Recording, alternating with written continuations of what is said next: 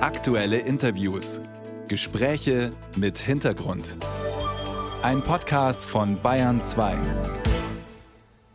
Aktivisten, die auf der Straße kleben, Autofahrer, die vor Wut kochen und Kameras, die das alles in die Welt projizieren.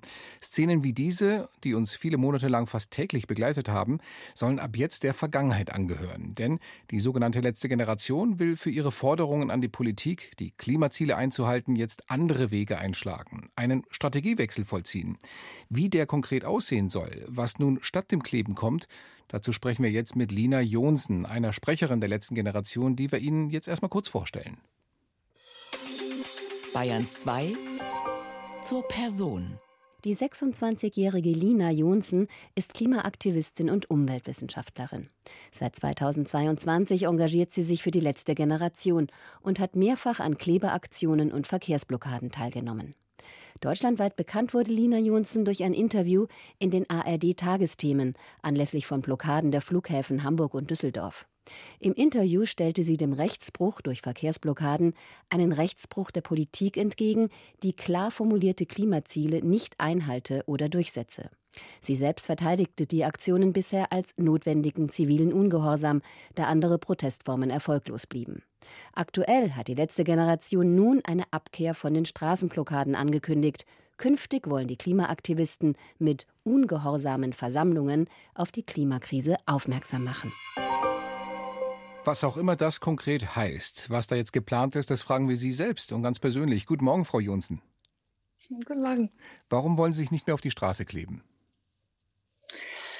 Ähm, ja, wir haben gesehen über die letzten zwei Jahre, ähm, dass wir viele Menschen geworden sind. Wir haben uns verhundertfacht, ähm, aber haben auch gemerkt, okay, wir sind noch nicht genügend Menschen geworden, um wirklich ähm, genau Erfolg zu erzielen bei der Bundesregierung, so dass wir auch wirklich ähm, ja endlich äh, sich an das Grundgesetz hält und angemessene Klimaschutzmaßnahmen ähm, durchsetzt. Und dann haben wir uns überlegt, okay, wie wie können wir das machen? Wir haben ähm, uns Umfragen angeguckt, auch von ProtestforscherInnen ähm, und eigene Umfragen auch gemacht von der Außenwahrnehmung und haben einfach gemerkt, okay, da sind Leute, die dazukommen wollen, aber irgendwas hält sie noch davon zurück ähm, und wir müssen irgendwie anschlussfähiger werden. Mhm. Das und heißt deswegen also, haben wir gesagt, das heißt, weil Sie nicht den Erfolg erzielt haben, nämlich die Politik so wachzurütteln, dass sie reagiert, gehen Sie jetzt den anderen Weg. Ungehorsame Versammlungen, sagen Sie. Können Sie uns ein, zwei Beispiele nennen, was das heißt? Ähm, ja, klar, gerne. Also es ähm, geht darum, dass wir mit ganz vielen Menschen, auch lokaler, also nicht nur in Berlin, ähm, uns auf großen Kreuzungen oder vielleicht auch auf Autobahnen, also in Den Haag, in den Niederlanden hat das gut funktioniert, versammeln ähm, mit so vielen Menschen, dass wir da auch nicht ignoriert werden können, weil wir brauchen das Kleben nicht mehr. Wir brauchen es nicht mehr, eine Störung so lange aufrechtzuerhalten, weil wir wenige, viele verschiedene kleine ähm, Blockaden haben, sondern wir kommen halt mit ganz vielen Menschen zusammen und alle Personen können dazukommen. Also wenn Leute dort vorbeilaufen können, so wie sie sind, können sie dazukommen und so lange auf der Straße bleiben, wie sie wollen, so lange Widerstand leisten, wie sie wollen und das irgendwie angenehm ist. Ähm, und genau, so machen wir das anschlussfähig mhm. und Leute müssen auch keine Repressionen in Kauf nehmen, sondern naja, können also, dazukommen und können aber, aber Polizei auch Folge geleistet. Wenn der Autobahn da blockiert wird, dann müssen die schon auch in Kauf nehmen, dass sie wieder nicht vorankommen, ne? Ähm, wie meinen Sie mit vorankommen? Ja, dass Autos dann gestoppt werden, dass sie nicht weiterfahren können oder wollen sie am Rande der Autobahn stehen und der Verkehr fließt normal weiter? Achso, also ich nehme jetzt einmal das Beispiel von einer Kreuzung. Also wenn ganz viele Menschen auf der Kreuzung sind und sagen, so wir gehen ja nicht wieder weg, so es geht hier um unsere Lebensgrundlagen. Die Polizei erkennt das als Versammlung an, ähm, löst diese dann auf und sagt, okay, sie gehen jetzt nach Hause, ähm, dann und die Leute dann Folge geleisten, dann ähm, aber, aber Moment, Moment, ich, ich, ich, möchte das ja nur verstehen und auch, glaube ich, viele Hörer und Hörerinnen. Das heißt, statt sitzen und kleben, werden sie stehen und demonstrieren. Aber es bleibt auf der Straße.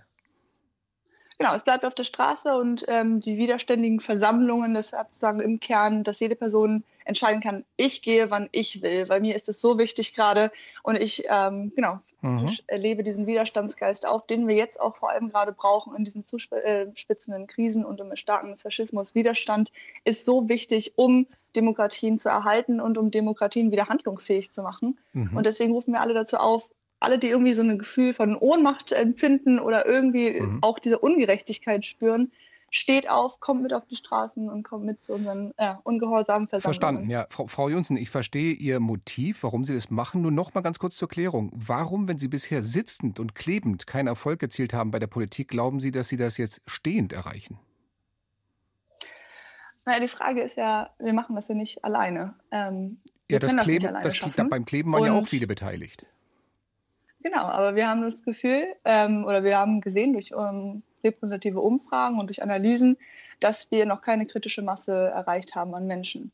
Und wenn wir das zugänglicher machen, dann haben, ermutigen wir Leute, die sich das vorher nicht getraut haben, mhm. ähm, dazu zu kommen. Und also es sollen mehr, ähm, mehr, genau, Menschen, genau. uns, mehr Menschen. Es sollen mehr Menschen genau. werden, ja. Äh, werden denn noch weiterhin Denkmäler wie das Brandenburger Tor oder Gemälde wie die Mona Lisa beschmiert?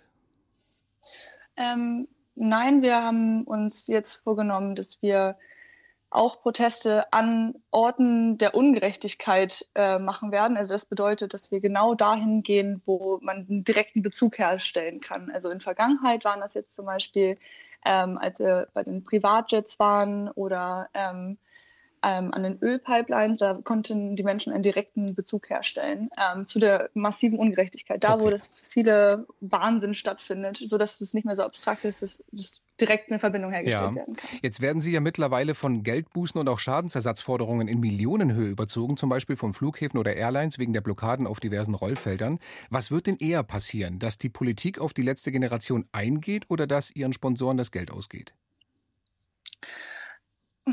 Ähm, ich weiß nicht, es ist irgendwie eine Frage, die uns gestellt wird und ich frage mich so, wo sind die Ersatzhöhen von Lufthansa, die da gezahlt werden, dafür, dass sie uns allen die Umwelt verpesten. Also es finde ich irgendwie, es wird uns immer gefragt, wo wir unser Geld herbekommen und wir kämpfen hier gerade gegen gegen die Zerstörung unserer Lebensgrundlagen und wann werden die Leute zur Kasse gebeten, die hier die Lebensgrundlagen eigentlich zerstören? Also aber vielleicht sollten ist, Sie mal bei der Fluggesellschaft ja, fragen, ja, ja. wo die Schadensersatzforderungen aber das ist, sind. Aber das ist ja so ein bisschen die Logik, äh, ihr macht was kaputt, also die Erde, deswegen machen wir jetzt auch was kaputt. Zum Beispiel das Brandenburger Tor oder... Nein, wir machen nichts kaputt. Ähm, unser Widerstand ist friedlich und bei uns geht nichts, geht nichts kaputt. Wir machen ähm, darauf aufmerksam, was für ein Riesenunrecht hier gerade steht und dass sich Leute über die Zerstörung unserer Umwelt empören sollten, als über etwas Suppe auf, einem, auf einer Glasscheibe vor einem Gemälde. So. Das, mhm. ist, äh, das ist der Sinn von zivilem Widerstand, das gehört dazu.